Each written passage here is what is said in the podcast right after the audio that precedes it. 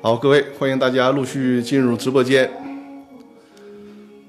呃，今天我们直播是早打开了一分钟，因为今天有郎总啊要联合直播，所以说可能因为上次这个郎总的粉丝比较多啊，就是这导致我们直播超时，所以今天我们呃提前一点儿，因为今天还有几个就是事先在公司法大爆炸微信公众号留言提问的朋友啊，我需要。花大概十十多分钟的时间，先解答一下，就是在这个《公司法大爆炸》的微信公众号里面留言提问的这些问题，然后呢，会邀请啊人力资源的郎总跟我一起啊联合直播，给大家讲解就是有关动态股权激励的问题啊。现在也是大家在陆续的进入直播间啊，我们稍等一小会儿啊，等大家呃。进的直播间进的差不多了，然后我们就正式开始今天的问题啊。呃，托克维尔啊，今天上来就送出了礼物哈，谢谢谢谢。呃，托克维尔，我们我和郎总都已经看到了你的问题啊，就是在邀请他直播的过程当中，会解答你有关呃动态股权激励的相关问题啊，你的问题会被安排进行解答啊。还是老规矩啊，看到这个二维码，大家应该很熟悉了啊，就是尤其今天。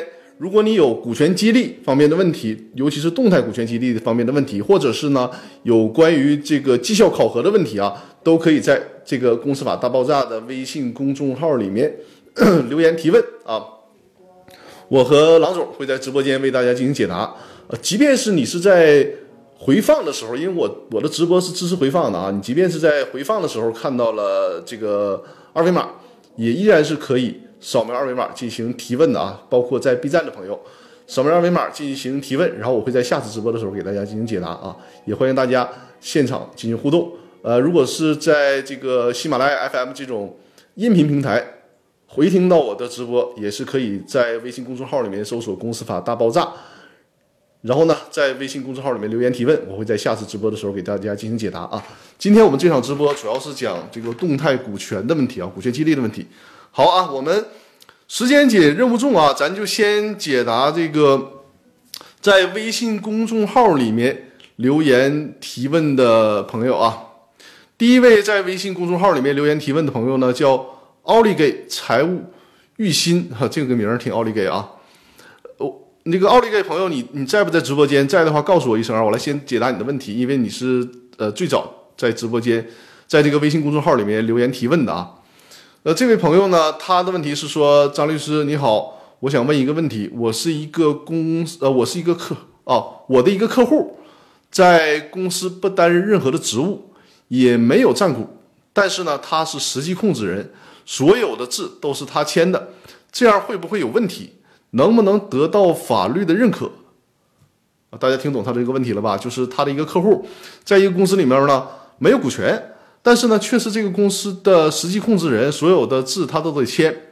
首先啊，您的这个问题，我们需要看站在谁的角度进行解答。你要说从他的风险角度，他没有股权，然后呢，所有字他签，是不是意味着他是法定代表人？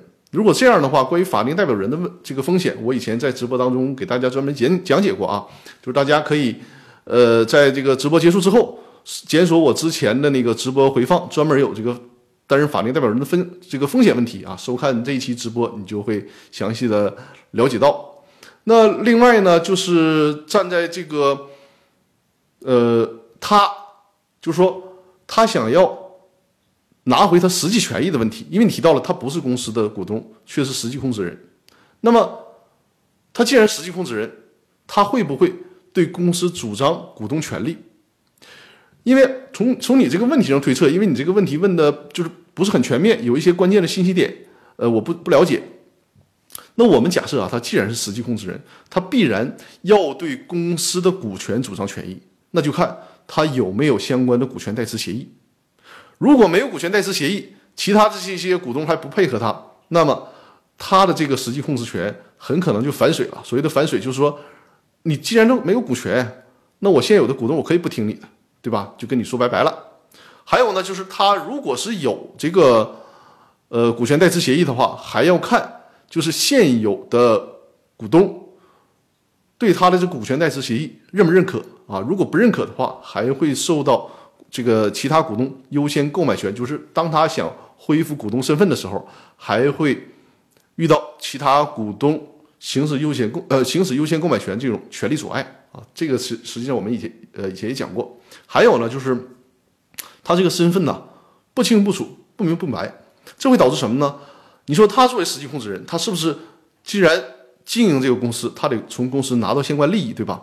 那如果他没有这个股权关系，首先他没有合法的途径获得分红，这是第一个。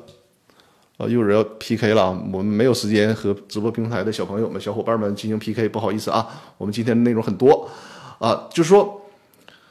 他没有办法获得一个合法的分红，这是一个。另外呢，就是如果他直接因为利用控制权嘛，直接从公司拿钱啊，获取利益出来，让人家其他股东知道了，很可能会告他什么呢？职务侵占或者是挪用资金，这个法律风险就大了，它是构成刑事犯罪的。所以说这一块儿就是他没有办法获得实际权益。当然了，也可以通过协议控制的方式啊，利用他的实际控制权，然后呢，通过其他的经济实体。来获得相应与公司交易的收益，当然了，这种情况下也得是合理合法啊。这就是对奥利给财务玉新这位朋友的问题的回答啊。就是因为这个问题呢，有一些关键信息点没有陈述清楚啊，也是希望大家在以后的这个提问当中，如果想要得到一个比较全面的回复啊，全面的回复，最好是把这个关键的信息点都给到我，然后我好帮助大家进行解答。呃，第二位朋友啊，第二朋友叫。青阳，呃，青阳，我看到你啊，就是你在我的微信公众号后台提了很多的问题啊，很好，很好啊。呃，先说青阳的第一个问题啊，我看了很多的小伙伴分享了我的直播，是吧？非常非常感谢大家，估计是我的老观众了。呃，就是多多的关注我的直播间，然后呢，多多转发我的直播，就是对我的最好的支持啊。把我的直播呢转发到新浪的这个微博，转发到朋友圈，或者是转发到呃。这个我们的微信群都可以啊，好，感谢大家转发我的直播。好的，青阳在啊，青阳应该是我的老观众了。呃，青扬，我看到你的问题啊，你的问题是呢，说张律师你好啊，一家国有企业啊，感谢莫论人非分享了很多次我的直播，谢谢啊，也感谢向右看齐。呃，青扬的问题是说，张律师你好，有一家国有企业要买我公司的百分之四十的股权，但是呢，他提出了一个要求，就是另外百分之六十。分割成低于他的百分之四十的股权，例如百分之三十九都可以啊。说呢，只有这样他们才能出财务报表。请问张律师有没有这种说法？大家听懂他的问题了吧？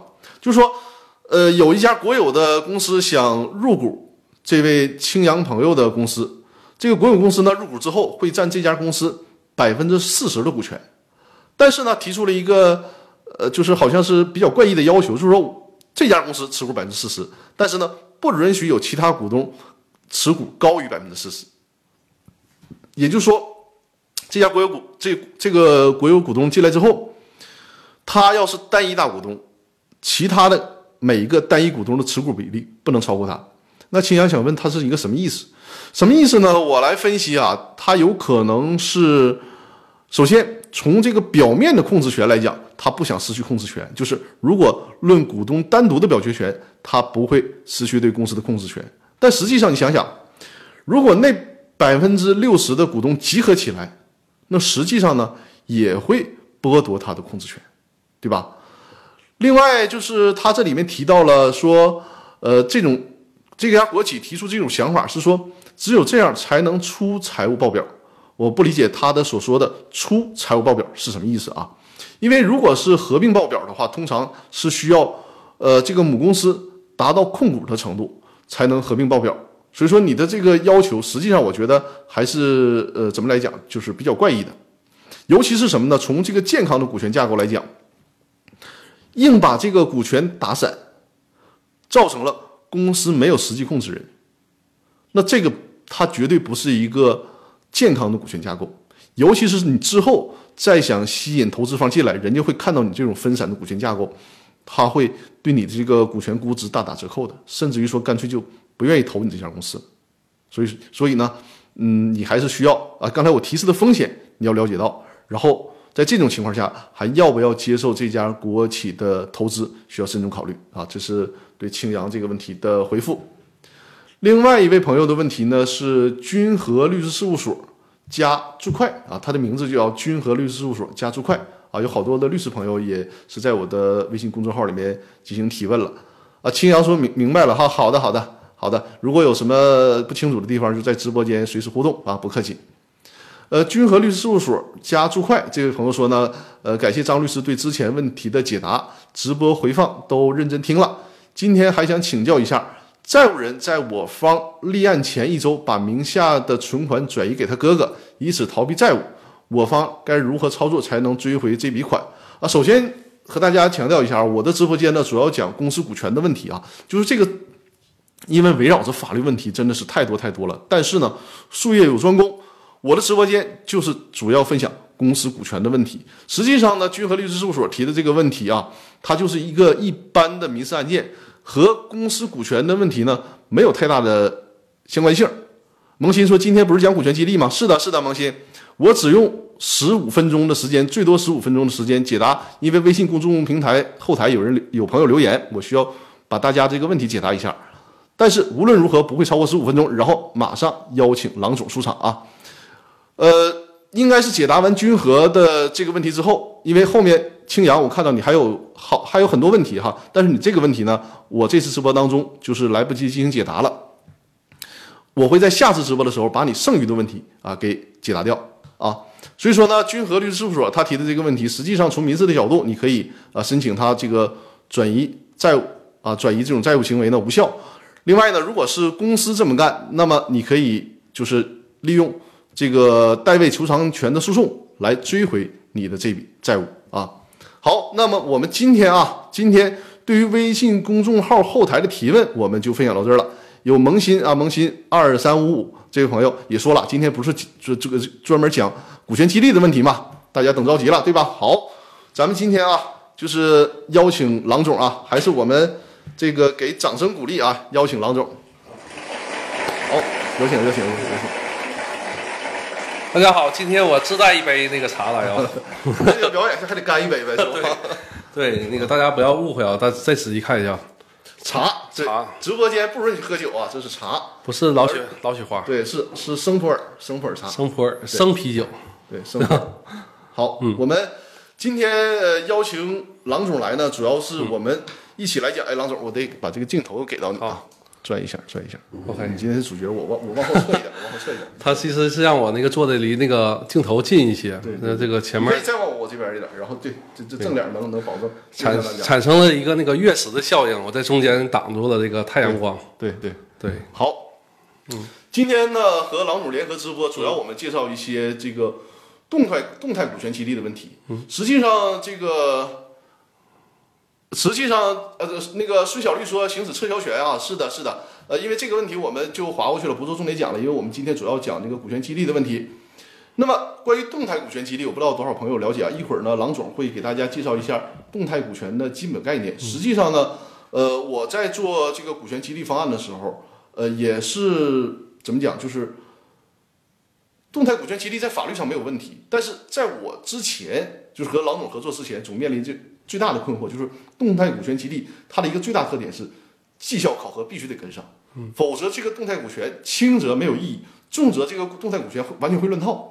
就说这个在和郎总合作之前，我很少敢给客户说去我们主动做这个动态股权，因为客户自己他拿不出有效的一种绩效考评的机制来。那单凭法律上就像瘸腿一样嘛，你单有法律没有绩效考评，你这个动态股权是没法落地的。那咱们现在呢，就请郎总先介绍一下，基本介绍一下动态股权的这样一个概念。嗯，行，这个问题实际上也是我特别想去跟张律师来交流的一个问题，因为动态股权就就我们所知呢，所有的公司在注册时候，它是依据自己的这个每个出资人的出资比例以及相关的这种技术啊，还有资源条件投入，最后去确定这个股权。一旦确定以后，你在工商进行备案以后呢？这样的一个股权结构就确定下来了。那么实际上呢，在这几年呢，更多的公司也在实施这种动态股权激励、动态股权这样的一个实施方案。那么实际上这块儿也我也特别想去咨询一下张律师，您觉得这个动态股权这个这样的一个概念呢，它是怎么来理解呢？它有什么特点？呃，是这样，动态股权呢，就是它相对于动态相对于静态嘛，对吧？静态，咱们就举例子说明，我们不学的太学术，免得大家就是听起来会有障碍。静态股权，比如说我和郎总，我持股百分之六十，郎总持股百分之四十，这就是静态股权。那我们经营一直到这个公司十年、二十年，或者说一直到这个公司我们不干了、解散掉，它都是这个股权比例，这就是静态股权。那动态股权的特点是什么呢？比如说啊，我现在是暂时持股百分之七十，郎总暂时持持股百分之三十。那么，在一个动态股权里面，它可能会安排一个股权池，就是说，实际上我可能代持了其中百分之三十，或者是呢，干脆这百分之三十就是由持股平台持有。那实际上我持有多少呢？我是持有百分之四十股权，郎总持有百分之三十，还有那百分之三十是作为一种这个持股平台或者是代持关系。然后呢，我们会设立一个绩效考评的目标，达到这个考评目标之后，如果我的贡献大，那么可能我获得这百分之三十里面的百分之二十。郎总相对贡献贡献小，那就获得这里面的百分之十。这样的话呢，是在整个的企业运营当中，各个股东他都会为了实现这个目标，更积极的为公司服务。嗯，呃，同时呢，也很重要的因素就是让大家心理上有个平衡，就是说谁做的多，谁做的好，那么最终获得的股权比例就相相对比较多。嗯，实际上张律师解释非常好。为什么我们这么久之前去关注了这样的一个股权方案呢？因为我我们公司呢本身也是个科创企业，我们公司呢每一个合伙人他在这个公司里都有相关的贡献。那么在发展过程中呢，我们也会经常会遇到一个问题，就是有经常会有新的人介入我们企业。实际上这块呢，我也想跟张律师探讨一个问题，就是说一个企业如果在成立之初它实施了静态股权这样的一个模式分配模式，那么在中期它还有没有弯道去拐弯去？实施这样的动态股权方案的可能性，呃，也不是没有机会，但是这种机会就很小了。嗯，这种机会很小了。实际上，我们今天，呃，有一位朋友在我的微信公众号里面留言，也提到了这个问题，就是托克维尔的这个问题啊。托克维尔刚才在直播间里面已经跟我们打招呼了。那郎总，你你觉得我们是现在先探讨托克维尔的问题呢，还是说我们先继续先对大家这这个有个基础的介绍？我觉得应该先把托克维尔问题回答了，因为这个问题其实跟我刚才问的问题很有相关性。行，可以的，可以的。那咱就先来那个念一下托克维尔的问题啊。托克维尔，你在直播间吧？应该还在，对不对？呃，告诉我一声。来，好，托克维尔，托克维尔刚刚进来。托克维尔，现在我们我和郎总一起来解答你的问题啊。我先把托克维尔的这个问题给大家读一下。嗯。呃，托克维尔说：“张律师、郎总啊，两位好。那么请教两位，就是如果一个初创公司，比方说呢有五位股东，嗯，其中两名股东分别持股百分之十和百分之三十。”作为公司的管理层，实际运营公司，每个月呢各领一万块钱的工资。其他三位股东仅为投资股东，就是仅是拿钱的股东。经过了一年的工作，两位实际负责人感到，虽然领了工资，但是呢付出的心血比较多，就不平衡了嘛，对吧？想通过股东会多争取点股份，或者是呢给予一定的绩效奖励。这是针对股东层面的，这是他的第一个问题。托克维尔的第二个问题呢，就是。该公司如何在新招聘的管理层使用绩效考核和管理方法，对未来的期权和股权来进行激励？嗯，我也想知道，就是托克维尔说啊，他说他这个问题可能有点大，所以说呢，需要两位这个专业人士才能讲解到位。啊，感谢托克维尔对我们的信任啊！首先，你这个问题并不大，而且也是一个非常实际的问题。对，那咱们就是先郎总来做一个解读，然后我来做这个法律上的补充。嗯嗯，实际上呢，这样的一个问题呢，我之前跟张律师我们也都深度探讨过。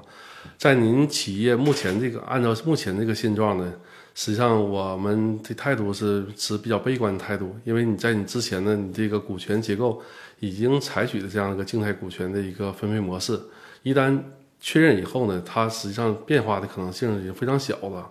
但这种情况呢，我们建议您去与已经持有百分之十和百分之三十这两位股东去进就进行一个很好的协商。那么，能不能有可能去拿出一些股份，大家都拿出一些股份拿出来，为下一步就是以后再进入的一些新人做持股这样的一个计划？或者是做一些这个另外的增资这样的一个模式，那么这是一个我们回答这问题的一个大前提。如果这个前提不成立呢，实际上后面的整个绩效考核啊和激励政策的实施就没有了一个根源和法理依据。对，就这一块。对，我我再来那个补充一下法律上的问题。为什么郎总说这个问题就是你现在的状况非常不乐观呢？因为我们看啊，我们其实你说五位股东嘛，我们就假设那三位投资人，他们都是一伙儿的啊，一条心，那人家占有多少股权呢？百分之六十股权，对吧？那你这两位实际干活的股东，假如他们也是一条心，那他占多少呢？实际上就是百分之四十的股权。那我们把这个问题简单理解，就是两个股东，一个六十，一个四十，对吧？那在这种情况下，这你们事先对于股权比例的调整没有约定，大家记住啊，这个动态股权呢，必须得有事先的调整和约定，因为法律上，我们的公司法上就是，你如果自己没有事先的约定，这个股权就是固定不变的了，嗯，没有办法进行调整，因为股权是这个无论是自然人还是法人持股，它都是企业或者是个人重要的财产权利，任何人没有法定情形是不能轻易剥夺的，嗯，所以说你看你现在提到这个百分之六十、百分之四十，这里面存在一个很严重的问题，就是你这个股权配比。如果想变动，事先没有约定，没有做动态股权设计，如果想变动，是不是需要修改公司章程？那就需要三分之二表决通过。实际上，你看啊，这个股权很有意思，无论是那个投资方大股东，还是你作为小股东，单独来讲都没有办法对股权架构进行调整，因为你没有办法形成这个修改公司章程的决议，对吧？所以说呢，你在这个问题上，如果事先没有做出约定，现在的小股东说觉得不平衡了。很难去调整，啊，但是你说有没有别的办法呢？也不是没有，我们借鉴就是叫这个金是金子总会发光的原则。如果你这两个股东非常厉害哈，在这个呃商就是商场上啊，商场历史当中，我们可以借鉴，比如说雷士照明，比如说最经典大家都知道的例子，苹果的乔布斯，苹果的乔布斯当时也是被股东赶出局了嘛，认为你这个管理层他没有看到乔布斯的价值，对吧？那他就离开这个公司了。后来发现，这个管理型人才还是非常重要的。因此说啊，如果你要调整，就是从现有的制度上很难，怎么办？需要让大股东知道你们的价值，从而呢去妥协，大家坐下来在谈判桌上重新形成一份股东协议和公司章程，甚至说真正的去制定动态股权激励计划的这样一个方案。嗯呃，我可不可以这么理解呢？就是说，如果用我们百姓的话来说，就是两位已经在企业持续提供、持续贡献这样的两两位同事，嗯，他们可以跟大股东来谈，嗯，我们的贡献就是这样的。那么，如果我们不能够吐故纳新，嗯，那么我们两个人可以在外面再成立一家公司，嗯，去做这件事情，以这样的一个崩溃疗法吧，我建议。就是说，就是你看啊，就是动态股权，只要你事先不去设计，嗯，最后要不就崩溃，要不就崩溃疗法，嗯，就是要不然就是这个病没法治了，要不然就是大家有这么一个契机，利用这个叫危机公关嘛，把这个事解决掉。所以说，你看，如果是要做动态股权，还是在公司设立之初，大家就把这个平台搭建好。嗯嗯，对，嗯，实际上这这一块呢，也衍生出来一个问题，就是我也想跟张律师来探讨的一个问题，就是，呃，动态股权呢是在实施过程中，嗯，它的股权比例，嗯，会经常会经常发生变更变更。嗯，但我们静态股权下呢，我们公司也也在历史中曾经几次做过这样的变更。嗯，那么它会有一些很好的制度来遵循，然后到工商去做备案。嗯，那么动态股权这种频繁的变更呢，它也要遵循哪些法律上的一些流程，或者是要起草一些文哪些文本呢？呃呃，动态股权呐，因为我们因为今天是先是先解答了托克维尔的这个问题嘛，嗯，实际上我们一会儿在更详细的介绍这个动态股权模式的时候，就会告诉大家，这个频繁的股权变动，首先如果你们都是公司的工商注册的股东，嗯，频繁的变动会导致两个问题啊，嗯，一个问题就是你你经常的去做这个股东会决议，嗯，因为你每次变更公司章程需要做股东会决议嘛，决议嘛，然后呢，每次就得上这个工商行政管呃管理部门办理变更登变更登记啊，在程序上很繁琐，这是一方面。嗯，还有就是考虑到税收成本问题啊，如果你这个公司属于盈利状态，每一次变更是。需要交一次税。是，所以说这种呢频繁的变更，从这个动态股权设计的角度啊，我们建议呢把这个动态股权装入到一个持股平台里面，或者是有限公司，或者是有限合伙企业。当然了，实践当中是有限合伙企业是一个最佳的方式。嗯。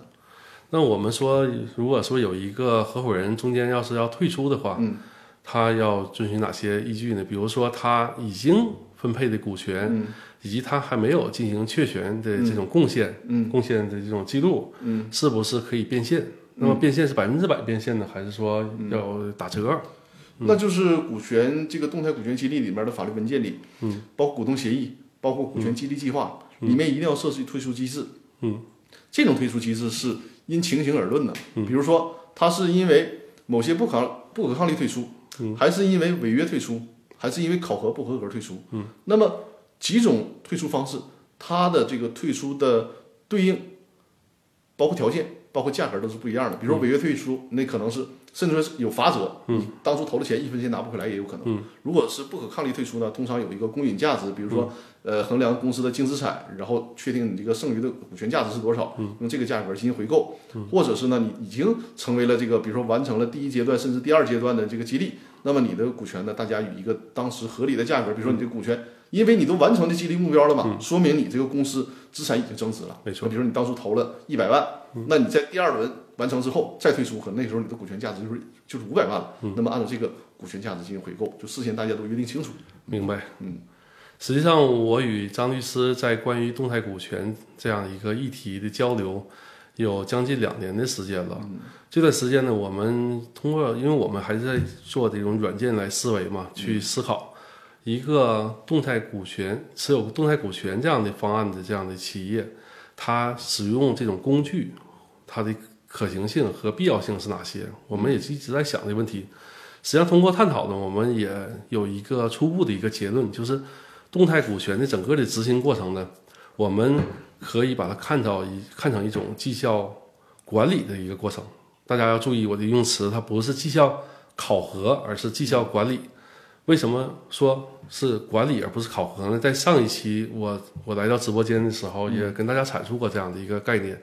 考核是一个环节的一个时点，那么管理呢，讲究是一个无限的这种循环，从计划执行到反馈到评估，最后到优化。那么优化的结果也就成为下一个计划执行的一个起点。那么从我们观察中，我们发现动态股权平台这种实施方案。它与绩效管理这样的一个全流程模式是高度的契合的，我们觉觉得这两块呢是有一个很好的一个相关性的，嗯，所以这是我们要下一步要研究的一个议题。我们公司也针对它呢，也是设计了一些解决方案以及一些软件工具的平台来落地。嗯嗯嗯嗯。那说到这个，因为动态股权嘛，它最主要的就是只有首先要制定一个合理的考核指标，嗯，然后呢，具体怎么考核，比如说。呃，我们的考核指标怎么去实现？用什么工具去实现它？那么老总可以给我们先啊，这个第一个环节先重点介绍一下，就是怎么建立这种考评机机制，什么样的考评机制会比较科学合理？嗯，我们首先呢，来，我还是来验证一下我的这样一个结论，就是动态股权实施方案它与绩效管理为什么有这么强的一个相关性？那么我们从张律师的问题来来来入手啊，我们看。它是不是有相关性？我们一点一点来解构它。首先呢，从这种方案的利益上，就是它的目标上，我认为他们是高度一致的。绩效管理呢，目标是通过一一系列的计划和执行，跟绩效有关的计划的执行，最终是改善和提升企业的绩绩效，达到它的战略目标。那么动态股权激励呢，这样的一个方案呢，它也是殊途同归的。我认为，所以说从利益上，他们有高度一致性。那么进一步说呢？它的结构上，我认为它的相似性也是非常大的。比如说，动态股权方案实施，它的起点应该是我们有一个非常非常一个经典的一个学名，就是说，我们把它定义了一下，它叫动态股权分配计划。那么这个是动态股权激励方案的起始的一个起始点。它这个计划呢，实际上是一个各个合伙人之间的一个协议文本。计划里面确定了。动态股权实施过程中，它的股权分配机制以及各个贡献点的识别、贡献值这样的一个设计，还有中间的每一个里程碑是怎么设计的？什么时间点我们进行股权的确认？那么有人退出的时候，我们怎么样的一个回购机制？那实际上绩效管理它的起始点，它就是绩效计划。绩效计划里面也会定义绩效的指标是什么，它的指标值是什么样的。它的考核的整个的一个颗粒和刻度是什么样，它都有相关的相似性。另外呢，这个动态股权分配计划里也会明确的去指出它的整个的决策机构是谁，决策人每个人的角色，他的权力运行机制什么样的，它都会很好的一个有一个界定。那么绩效考核呢，它也会有这样的一个有个相关的一个利益和界定，它是有个高度相似性，在一个起始点。那么在中期执行环节呢，我认为在中期执行环节，那么在整个动态股权执行中的这种贡献点和贡献值，它在选择分配上，它的也会非常会考虑权重以及不同时点的一个变化，这个与绩效管理模式是非常相似的，它是一个动态变化的过程。那么最后我们说它的改进环节，也就是说最后我们比如说一个企业达到了第一个里程碑时点，那么它要进行一个股权的分配。那么在第一个时点的时候呢，它仍然需要做一个评估，很好的评估。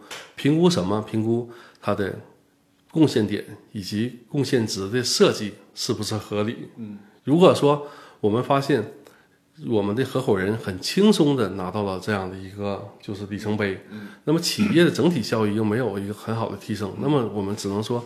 按照我们绩效管理的理念来说，它的指标体系设计是有问题的。嗯，这样的话考不好都没有什么实际意义。对，我们需要去到时间了就就拿到这个，有点像发福利的那个性质。对啊，就是躺赢到了终点，那么这个就需要有一个很好的改进。改进方向什么呢？改进方向就是要瞄准企业的战略目标，它对战略目标有关键的驱动，这个时候我们才能去设计、去确认这样的一个指标体系。嗯嗯，这是我们想。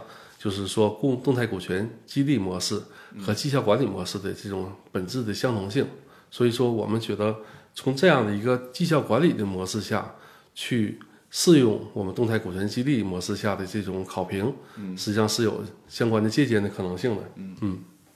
那么动态股权激励的这个，就是因为刚才郎总介绍是动态股权激励的一个框架性的这个知识体系。嗯。那我们去往。呃，更核心的部分去了解啊，嗯，制定动态股权激励计划里面有有两个关键的因素啊，一个是这个动态股权激励的这个考核点和考核值，呃，这方面的问题，郎总给大家再介绍一下，因为这个问题啊，尤其是对我们文科生来讲啊，它绝对是一个难点的东西。就是我在研究动态股权的时候，是研究了好久没绕明白，后来包括跟这个郎总交流，我才对这个哎有了一个比较直观和深刻的认识。在这个问题给大家介绍一下，嗯嗯。实际上，这里我也要说一下，我们这个我们整个的绩效管理模式和动态股权模式的这种异同。刚才我们说了它的本质的相同性。那么在实施的实操中呢，我们不建议把这种绩效管理的方案生搬硬套到这种股权激励平台上。因为什么呢？我们考虑第一点就是它的激励的这种主体和客体，它实际上还是有一个不同点的。比如说，我们绩效管理这个激励就是考核的主体，它可以是企业的高管，甚至是中层。在我们一些客户里面，实际上班组长他本身也是考核的主体，它能够对下属进行考核的评价。但是我们看动态股权激励呢，它实际上它的考核主体是我们的合伙人，它的考核的客体同时也是它的本身，所以说他们的这种身份和主体是不一致的。第二个呢，就是说，我们要回到张律师的问题上，就是考核指标的设计上，实际上这里一个关键的一个理念的不同是，我认为绩效管理模式在员工的视角下，不管你说的多么好听，我们现在流行的 OKR 还是什么样的考核模式，我们采访过好多好多的员工，在他的视角下是什么呢？就我为了让员工能够更好的反馈他的对这个绩效管理方案的一些认知。我有的时候不是一种访谈，我会去穿上客户的工服，去他的食堂去吃饭，深入敌后。对，深入敌后。敌营十八年，就到里面去一起吃饭，一起交流。我们发现大家对这种方案的认同呢，它是有一定的这样的一个特点的。大家认为这种方案的实施呢，它是一种零和博弈。嗯，就是说，有的人上天堂。嗯，必然会有的人会下地狱。对啊，这个我觉得就是因为动态股权激励嘛，它最多最常见的就是从股东层面，嗯，呃，很多也把动态股权激励作为了这个员工的绩效考评。嗯，但是员工他肯定在就是他首先他当初他身份是员工还不是股东的时候，就像你说的，这种思想是很普遍的。但据我了解呢，就是在比如说我们现在就是股东，嗯，那么设计了动态股权激励之后，或者说大家刚刚接触动态股权激励，嗯，都会有一个认识说，哎，那这个动态股权激励设立之后，是不是我们股东之间就是互相竞争了？嗯，我多吃一块肉，你就少少啃点骨头，是不是这种情况？实际上呢，这这个涉及到一个算法问题，就是说我在我在最初接触动态股权这样概念的时候，我第一个问题就是觉得这个问这个方案一旦实施下去，会不会让股东之间觉得我们就是一个互相那个就是打枪的这么一个过程，就是互也是就现在时髦话就是也算是一种内卷，是吗？对内卷 对对内卷的一个过程。但是我们通过它的公式来看呢，它不会是这样的，因为所有的人要分配股权的一个前提是大家要达到每一个在股权计划书里预定好的里程碑。嗯，比如说我们设定我们公司今年我们里程碑咨询业务达到三百万这个销售额，我们可以分配第一个股权就是股权动态股权百分之二十来分配。嗯，那么第一个时点的达成，它是有赖于每一个合伙人的贡献的。嗯，那么最终如果说我贡献值很低很低，最终我拿到的股权这一阶段的股权很少，嗯，实际上对我来说反而有可能是一种，就是说偏得，就是我可能是躺赢了这么一个过程，嗯。因为你整体性整体上是有一个大个儿在上面，他帮助你去够到那个时点，嗯。实际上大家通过通力协作达到了这样的一个里程碑，再去分配，啊，我觉得那这意思就是大家在同一条船上，对吧？对，这个船达到目标之后，大家才能就比如说船达到这个目标了，大家才能分上船上的鱼。嗯，船压根儿都没达到目标，你那就就就根本谈不到分的问题了。没错，我看我们直播间里，因为我这边有手机显示啊，因为离得远，会在这里面会看到大家的问题。呃，萌新二五幺幺，他呢在直播间互动个问题，他说是用动态股权做团队激励的思路，打了个问号，他是不是想问？呃，萌新二五幺幺，你是不是想问这个用动态股权做股权激励思路是什么？是什么？是不是想问这个问题？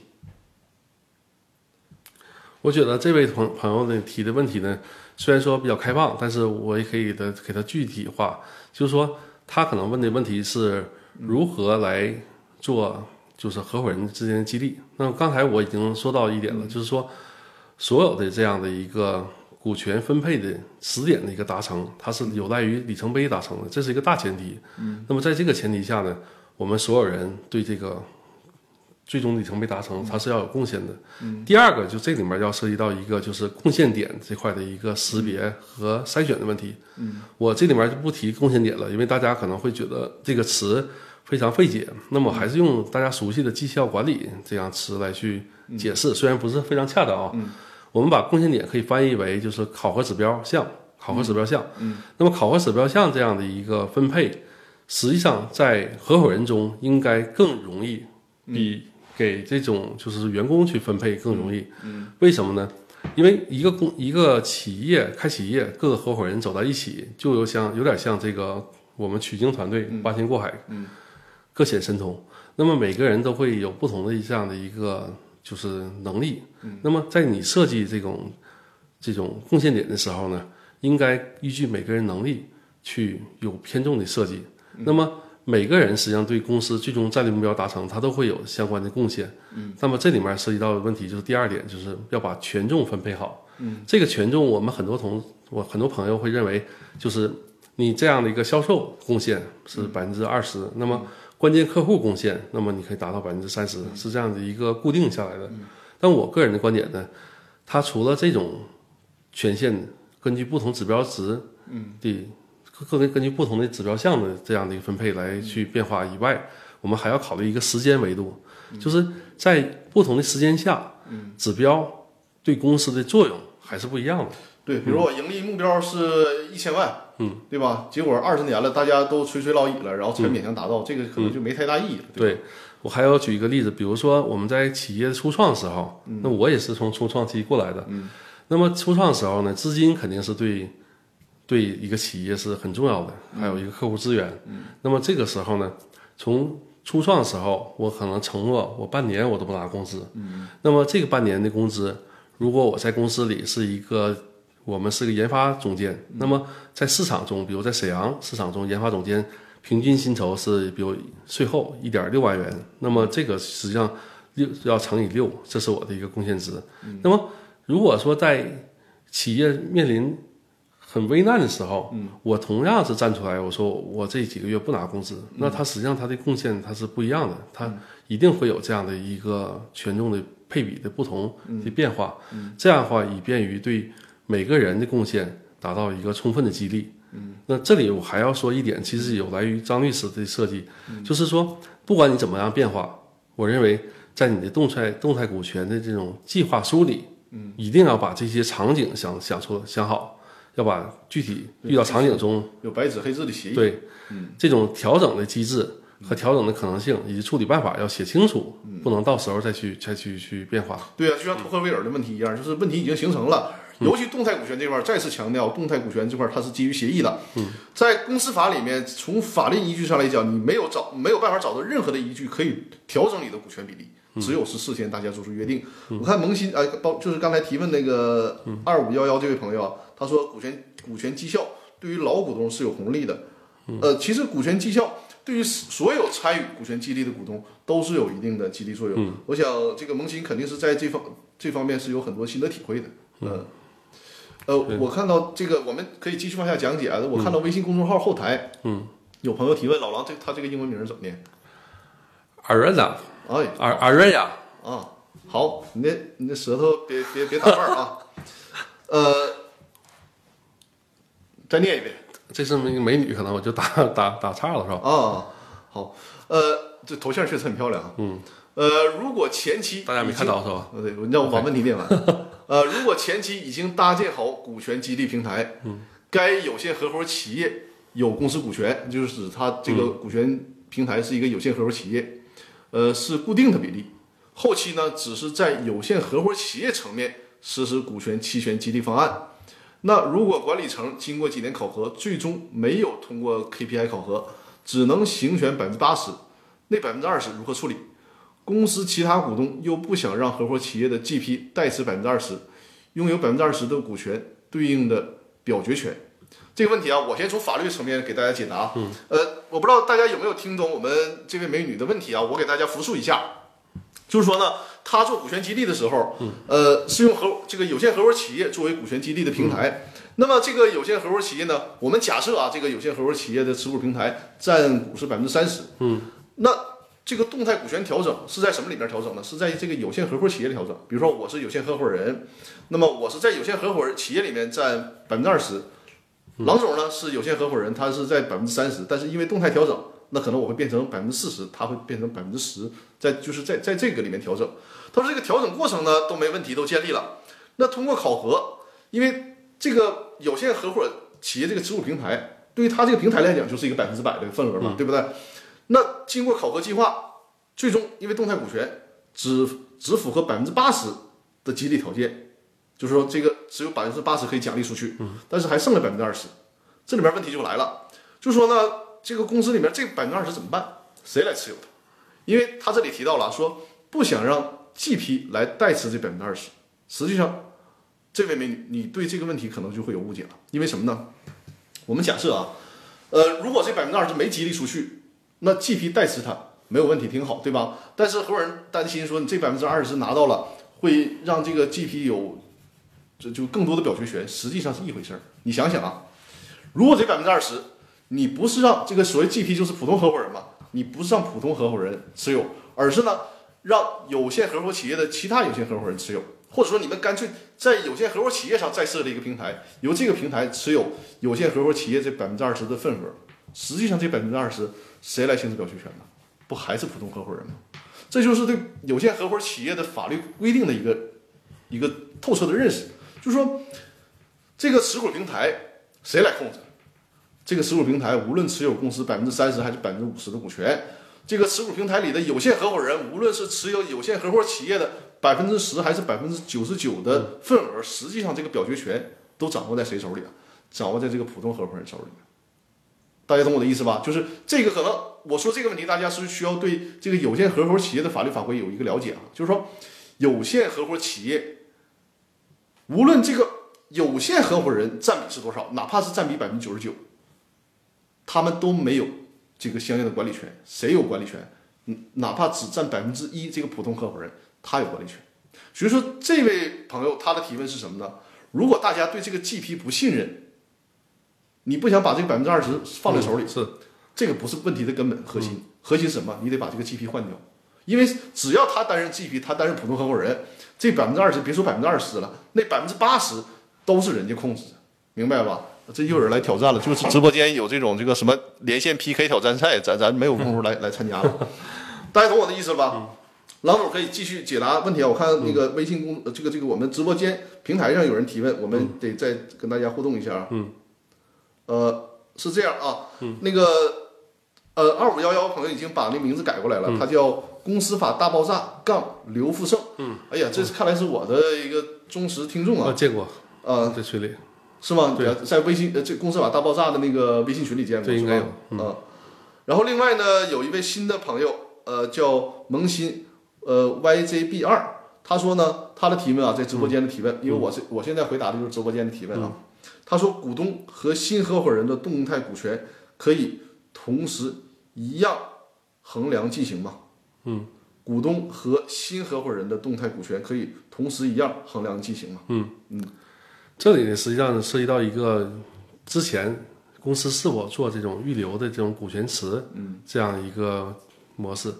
如果说您在设就是公司初创之初已经设计的这样的一个股权池，为未来加入者预留这样的一个股权，那实际上新上车的这样的一个合伙人，他仍然是可以进行同样的一个衡量的。嗯嗯，新上车说开车就开车哈。嗯，是。好，呃呃，我你再念一下我们美这位美女的英文名。嗯，Arena。对，Arena 呢，她在直播间里已经提问了，这除了在我们的微信公众那个后台提问，在直播间跟我们互动了，因为她也在直播间。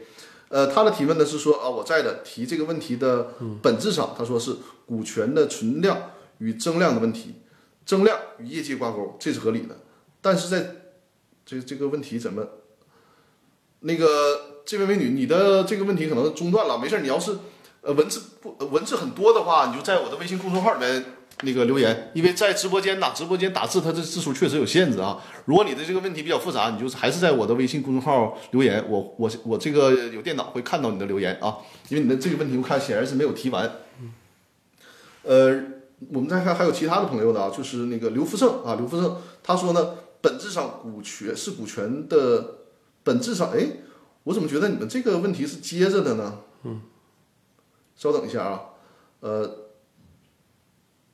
这个刘福胜他说，本质上股权的存量与增量的问题，增量与业绩挂钩，这是合理的。但在执行上，按照张律的方案才能落地，操作难度很大。嗯嗯，这个老谢又来了，说你直播完了来看我的直播。啊，这是老谢啊。对对对，后面是老谢。老谢，你这个私事儿我们一会儿聊啊，小心我助理，我我的小助理又又盯上你啊。啊。呃，你看啊，咱咱主要探讨一下那个刘福正啊，刘福正的问题。他说呢，说本质上股权是存量与增量的问题啊，增量与业绩挂钩，这是合理的。但是在执行上，按照张力的方案才能落地，操作难度是很大的。嗯，呃，你是怎么理解这个问题？实际上，这里我要提到一个工具的问题，就是说。为什么我要强调就要要用工具来去管理这样的平台？实际上，在上一次直播里面我也回答了。可以往这边镜镜对，哎对。上一次直播我回答了相关一样的问题，就是说很多人问问到我，我们就是我们用用 Excel 若干个 Excel sheet 去做这种绩效管理，嗯，合不合适？嗯，我认为以仍然是可以达到目标的。就像我们现在说从沈阳要去铁岭，嗯，那么你说让我骑自行车，我肯定能到。嗯，那这里面实际上就是个效率，嗯，和这种价值的这种衡量问题了。嗯，那么要想执行的时候呢，我们认为工具在里面是非常重要的。为什么我们要去强调要用一些软件和工具去执行它呢？嗯，第一点就是说，大家看到动态股权在执行过程中，它的贡献值，它是不断的在进行积累的。嗯，那么每一个合伙人。他对公司的贡献，他都是不一样的。有的人从财务角度，有的人从市场角度，有的人从公司的核心竞争力，比如说他的创新，他的这种就是说专利权权的这种申请。嗯，那么我们看，他一旦发生了这样的一个贡献值，它实际上是需要进行即时的记录以及确认的。嗯，如果是用一个 Excel 完全没问题。就是说，大家去可以记录这些东西，嗯，然后每一个合伙人，我们微信或者是 email 去给大家去发送。那么这里面就涉及到一个问题，它的这种采集和数据的收集过程，它是其实效率是非常低的。嗯，每个人在确认过程中呢，他有的人的习惯就是说好的收到，有的人说 OK 收到，我明天看一看再告诉你是否确认。嗯，有的人直接就不吱声了。嗯，那么我们怎么来说这个这一次的贡献值，这个人这位合伙人这一项的贡献值是被确认的？嗯，那么难道我们为这件事情还要去招一个助理吗？去去去不断去帮我去做这件事情？嗯，这是一个问题，就是效率问题。对。第二个问题呢，就是还是我要想回答这位朋友的关于这个操作难度的问题。用了平台，用了这样的一个工具以外，以后呢，他要解决的更重要的一个问题就是争议的处理问题。嗯，那么我知道，我们我们知道，就是说所有的这样的一个贡献值这块的确认，嗯，它如果仅仅到了期末，到了里程碑达成这个时点，我们去发送一个大的 Excel 给每个合伙人，大家看啊，A 种、B 种、C 种。它的贡献值是这样的，嗯，那么肯定会 D 种会说我不认同 A 种这个贡献值，嗯，当初这件事情我也参与了，或者说当初这件事情他实际上是躺赢的，那这个事情实际上是大家的结果，或者是什么样的，他不认同，那么这种不认同，一旦这种声音发生在期末评价的时候，实际上在我们做绩效管理中也是非常忌讳的，非常要避免的一个问题，就是期末去算账。这样的话，大家这种对，那就相当于说积累到最后，大家大家在打场官司，对吧？打场嘴官司，或者说打场会开会的官司，这就没有必要了。所以说难度啊，动态股权激励确实有难度。为什么说之前和郎总合作之前，我呃不去主动给客户做动态股权激励呢？嗯因为我们法律上虽然可以可以制定出很完备的规则啊，包括怎么进入、怎么退出都可以，但问题是就像你说的，嗯，这个事儿谁去考评？对，怎么定？最后到了。呃，这个这个可以激励的时间点了，大家谁也不服谁。你说你做的没那么多，我做的没那么少，对吧？那因此就是说，我们包括结合郎总的这个 OA 系统，对这个考评机制，首先制度的设计，它就是类似于程序程序化的考量。然后呢，大家在这个进行当中就已经确认了每次的考核分数，最终无非大家最终看结果就完了，就像一张答卷一样，最终输出一个结果，你是答了八十分还是答了一百分，对吧？这是可以客观实现的。这里面在过程中呢，我们会引入，比如说争议的处理机制。嗯，大家有争议的时候，第一时间点走什么样的流程？嗯，经过什么样的机制？嗯，我们审批通过以后，这个数据是生效的。嗯，什么样流程？这个数据是无效的。就比如说当天在 OA 上大家登记了这个相关的事项，然后如果没问题，大家确认。一旦大家确认了，这个事儿就成立了。嗯，那如果没确认，当天进行讨论，进行进行这个这个争辩或者确认，然后。把问题在一两天之内解决掉，不会把所有的矛盾都集中在最后，对吧？对，而且这里面涉及到一个数据之间的关联性问题，就是说，可能我讲的更多的都是 IT 方面的一个想法吧。嗯，就是数据的关联性呢，实际上在动态股权激励这个这样的方案实执行中是非常关键的。为什么呢？每一个贡献点所对应的贡献值，它的产生，它比如说记录一个销售额三千，呃，三太多了，嗯，三十万，嗯。那这个三十万，它的构成的结构可能会非常复杂。嗯，这个结构在 Excel 里面记录是三十万。当然，你可以跟我说 Excel 我可以做透视，可以做关联，OK。但是你的关联过来的数据仍然是人去敲进去的。嗯，那么如果说股东对这件事情有质疑，你必须拿出当初的凭证来。而我们现在知道，很多企业它的 IT 系统已经非常的完善了。嗯，它很多凭证实际上不是人去记录的，而是。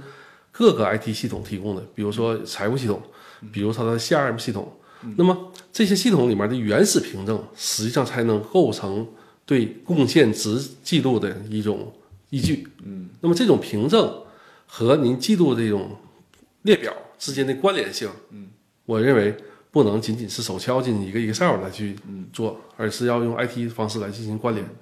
我们萌新还有提问啊，萌新的提问是。萌新二五九七啊，也是一位新的朋友。他说：“呃，张律师、郎老师，里程碑如何设置？首先啊，能提出这个问题是对动态股权这个相关知识点有一定了解。实际上，呃，郎总，我今天也在在直播过程当中，我就在想，因为这个动态股权这个话题呢，实际上非常大。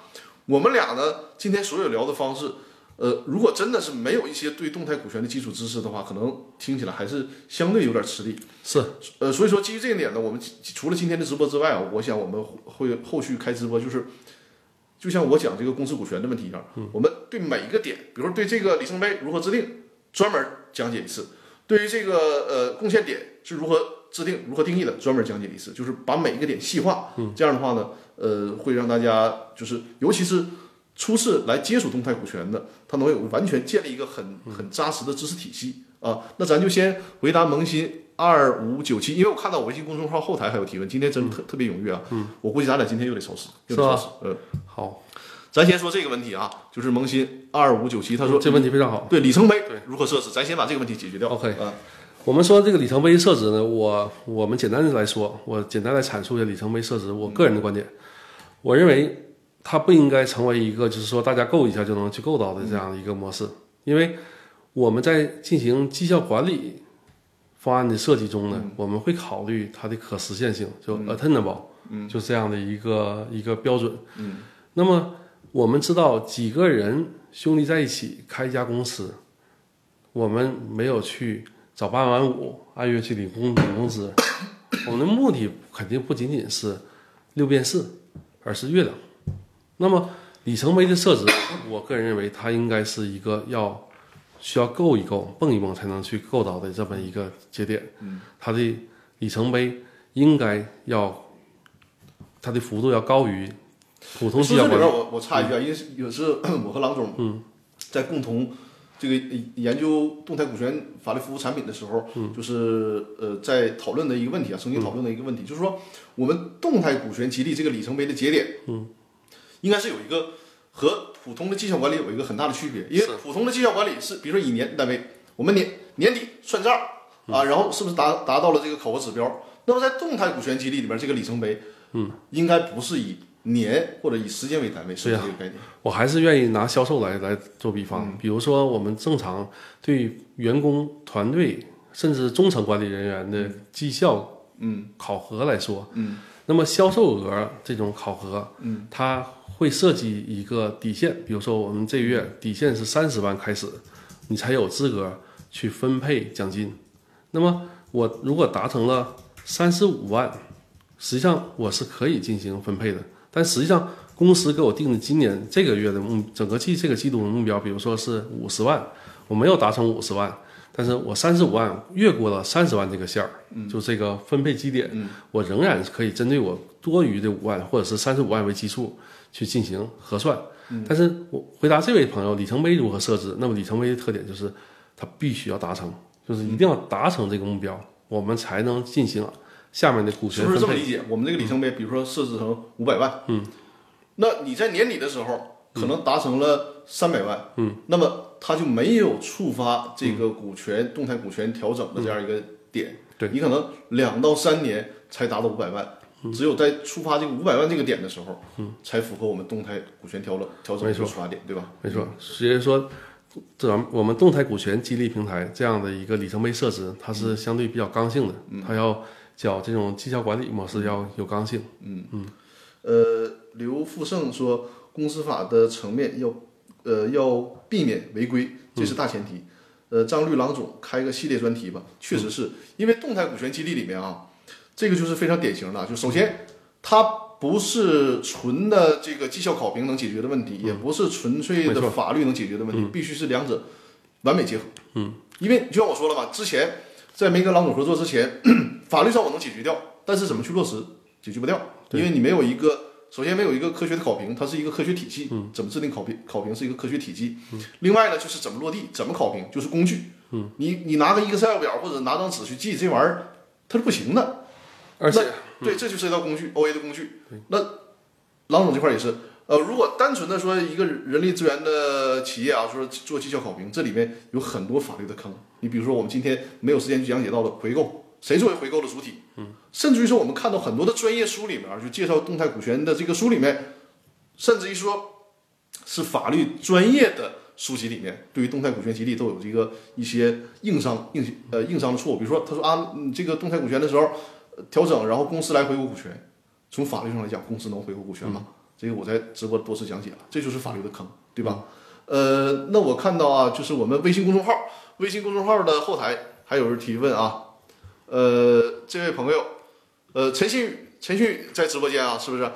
我看你这个是八点四十八的时候的问题啊，应该你还在直播间吧？在的话告诉我们一声啊。才过十分钟。对，陈新宇说呢，说 A 公司自然人占股是百分之九十，一家有限合伙企业该自然人控股啊。那实际上你就说的是这个有限合伙企业的普通合伙人，应该就是这个自然人，占百分之十。A 公司呢想使用有限合伙，有限合伙，你写你这里面写的是有限合伙公司啊，有限合伙它只能是有限合伙企业。嗯。呃，A 公司想使用有限合伙企业来给重点员工做股权激励的平台，请问 A 公司的股权设置是不是合理？有什么风险？这样的股权思路有什么问题？那我先从法律层面说，然后郎总会从那个绩效考评的角度跟大家进行讲解。首先，这种股权的设置没什么问题啊，因为从你的呃陈新宇啊，从你的描述来讲，实际上我们可以看出，如果抛开这个持股平台来来呃的话。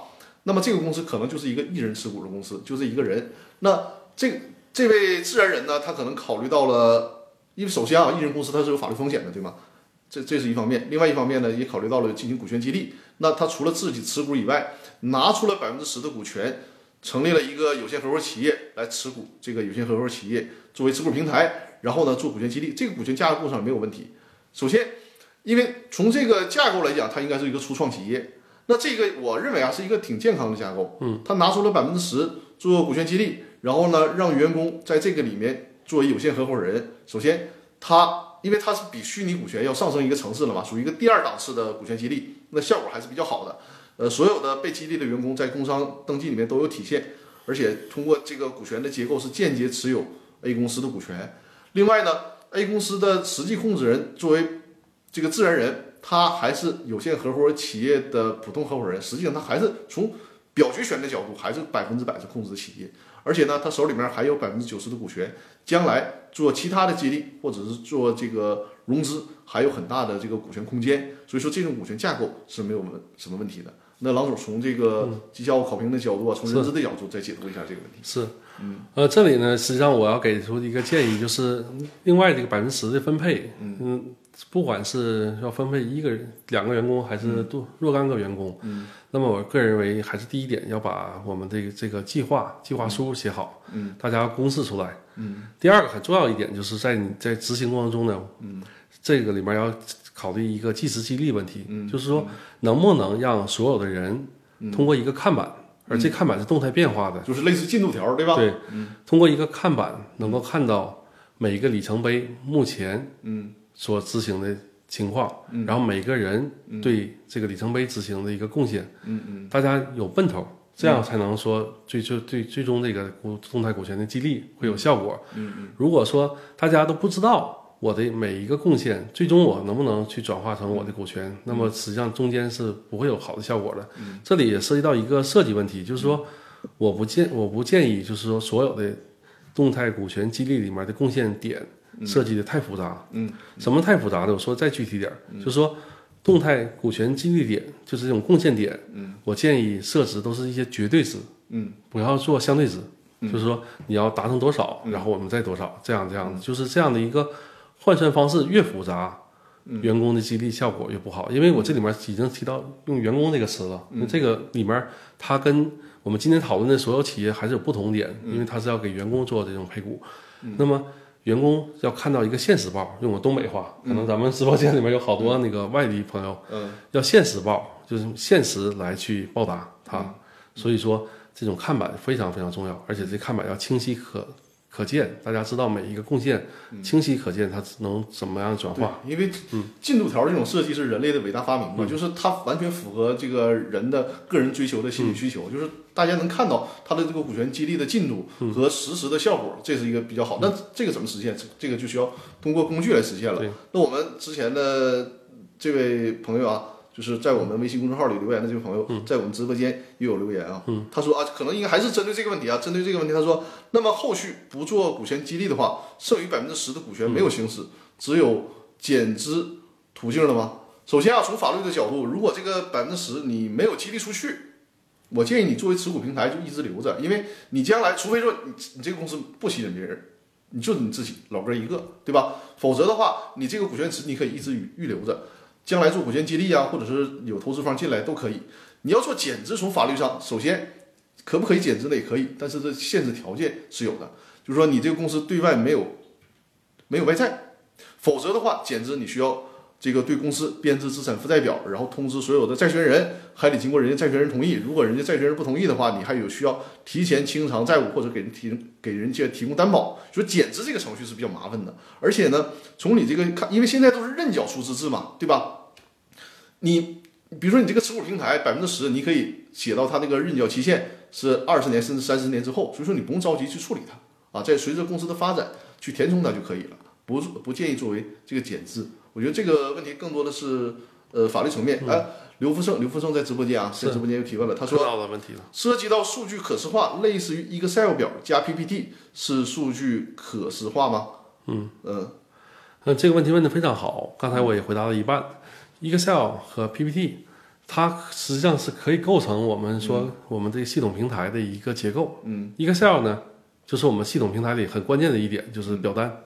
嗯，用我们的学名来说，嗯，PPT 呢，我可以理解为它是产线的方式，那实际上是我们系统里边的视图。嗯，就是以什么样直观的视图，嗯，去呈现很好的面向用户的这样的一个数据呈现结果。嗯，那么我认为刘福胜朋友。这个比方打的比方非常好，嗯，它是是这样的一个一个结构，嗯，那么这里面还缺少一缺少一个很关键的一个结构，就是流程，嗯，我们有个理念就是叫 F to D 理念，嗯，就是 Flow to Data，嗯，流程写入数据也是流程关联数据，什么意思？一个数据的生成一定能够快速容易的去追溯到它所依赖的流程，就它以什么样的流程。产生了这个数据，我说的比较费解。嗯，比如说，我现在体重降了，很很哦很 OK，从某某降到某某了。实际没降，是实际对，这就是降了。嗯嗯。那么我这个降低过程，我是通过多少次跑步和每天节食这个状态的确认，去达成的。那么要追溯到我每天这种记录表。嗯。那么这个记录表和我最后的要。这种差额的这个值，它之间要建立一个很好的关联，嗯，要被用户所快速的、简单的查询到，嗯，那么这里面需要流程和数据之间的关联，嗯，实际上这个是一个关键点，嗯嗯。嗯。嗯，好的，呃，我我们这位刘福胜朋友啊，又有新的留言说，现在流行呃 Power BI 是吗？商业智能，对，啊，直接把数据可视化了，很简单，嗯，看来你俩是比较有这个共同的交流空间的，嗯。嗯是。呃，这个这个问题，他是你从专业的角度给他讲解一下吧。对，因为我也是很很新鲜的听到这个。刘胜朋友提提到这样的一个实践方式呢，实际上是它是可以嫁接 Excel 与这种第三方平台，嗯，是 Power BI 这样的一个，就是 Power BI 这样的一个模式。嗯，就是说，如果不依赖于具体的系统，我们直接用基础的 Excel 表，嗯，它也会生成一些 BI 的平台，嗯，就是 BI 的这种这种展现结果。嗯，那么。这里面关键点还有什么样的区别呢？就在于一个好的一个平台，它是多用户协同的，嗯，一定要是多个用户之间协同。这里面不仅是您的股东，嗯，也不仅是您的合伙人，嗯，还有一些是您各个部门里面的一些参与者。比如说我刚才举例子，财务人员，还会提供数据，嗯，那么他们可能也要参与到我们动态股权这种管理平台里面来，嗯，那么这种协同化，它是一定要通过系统来实现的，而不是简单的一个。单用户的一个工具，嗯嗯，明白明白。看来这个我们朋友们已经讨论的里已经非常专业了，是吧？嗯，好好好。我们今天的直播时间已经超过了将近十分钟了。嗯我看一下后台还有什么题。实际上，我和郎总今天准备的问题哈，这么长时间还没有完全的讲解完，而且我也没有想到，就是大家对于这个很专业性的动态股权问题的呃提问也是非常的踊跃。呃，所以说看来啊，我们就这个话题还得展开讲。还得继续讲啊，因为今天还有还有很大一部分还没讲呢，是不是？嗯，呃呃，老总，你这样吧，你刚才其实我们在回答问题的时候呢，已经把这些我也把这些问题对都带到了，对。好的，老总，你还有什么补充？给你两分钟时间，对你今天要讲解的内容做一个就是补充性的陈述吧。嗯。嗯，好的，那我这个问题呢，实际上也不想去白准备吧，嗯，因为大家。也知道我们张律师呢，我们在准备这个这个课题的时候，实际上准备了好多好多问题。嗯，那么这里我想陈述性的跟大家讲一下，嗯，我们在实施这种数字化的这种动态股权平台中，嗯，我们要遵循哪些重要的步骤？嗯，那么第一点呢，还是计划，我们要把计划执行好，就是说我们要设计好这样的一个。动态股权分配计划。那么这个计划里面要包含我们对一些关键名词的解释，嗯，以及我们贡献点、贡献值这样的一个考量、计算方式的考量，嗯，这是我们第一点。第二点，我要就今天我们直播里面我没有提到的，所以我要跟大家很关键的跟大家说一下，就是说我们一旦这个平台上线以后，嗯，第一步呢，我们要一定要做一个流程贯穿的一个测试，嗯，测试什么呢？就是说我们输入一些参数值，嗯，最后如果发现我们在第一期股权分配时候，嗯，它的每个人的这样的一个结果，嗯，它存在很大的离散性，比如说它的差距会差达到百分之五十的差距，有的人得到了百分之七十的份额，就是你搁这咔咔吃肉，完我这汤都喝不着，对对吧？实际上呢，你要回推到你的指标设计里面，指标设计一定是有问题的。嗯，为什么呢？我们这种考核，我还是跟大家说，跟我们直播开始的时候的观点一致。它不是个零和博弈，嗯，它一定是要充分发挥每一个合伙人的这样的一个，并不是通过动态股权我就把你挤出去，然后你把我的这个干掉，不是这没错。一旦你在流程贯穿测试的时候，发现它的数据结果是这样的离散，那么一定要去调整你的指标体系。嗯嗯，这是我给大家一个建议。嗯，最后呢，一定不要忘了，我们在实施一个周期以后，也就达到第一个里程碑以后，一定要去评估和优化你的贡献值、贡献。就是贡献点和贡献值以及运算法，这样会更好的锚定你的企业的战略目标。就在这一方面也应该是动态的，对吧？没错，嗯，很好，很好。嗯那好，我们今天这个直播已经超时了十多分钟了。呃，最后啊，那个大家还有什么问题需要提问？另外一个，呃，就是如果大家在我们这个这个直播结束之后还有什么问题啊？嗯，可以在那个微信公众号里留言啊。因为还有如果是动态股权的问题啊，绩效考评的问题啊，那么可以留言。收集到你的问题之后，下次我和郎总进行直播的时候，我和郎总都会针对这个人资的问题啊，动态股权激励的问题，给大家做补充性的回复和解答。如果是在喜马拉雅呃这种音频平台，那么可以在微信公众号里面搜索“公司法大爆炸”，呃，在这个微信公众号里面进行留言提问。我和郎总再次直播的时候，会给大家就针对这方面的问题做专门的解答啊。大家还有什么问题？呃，我再看一看后台还有没有什么谁问题啊？哎呀，我的直接掌声出来了是吧？我是我是想播那个我们的背景音乐，稍等一下啊，把背景音乐打开，然后看看大家还有什么其其他的问题没有？嗯嗯，我再刷一下我的微信公众号的后台。嗯，有机会我想跟那个刘富正朋友去好好交流一下，因为他他用自己的这个团队。好，就是用一个简单的一个就第三方平台，他已经搭建出来这样的一个哦，嗯，那刘刘副正，如果你在那个公司法大爆炸的微信群，你就打个招呼，然后让老那个郎总加一下你的微信，对啊，如果他应该在群里，如果你不在群里也没事你在那个我的微信公众号里面把你的联系方式啊，比如说邮箱啊，或者是那个微信呃微信号留在我的那个微信公众平台里面，然后让郎总和你联系啊，你们作为这个对动态股权。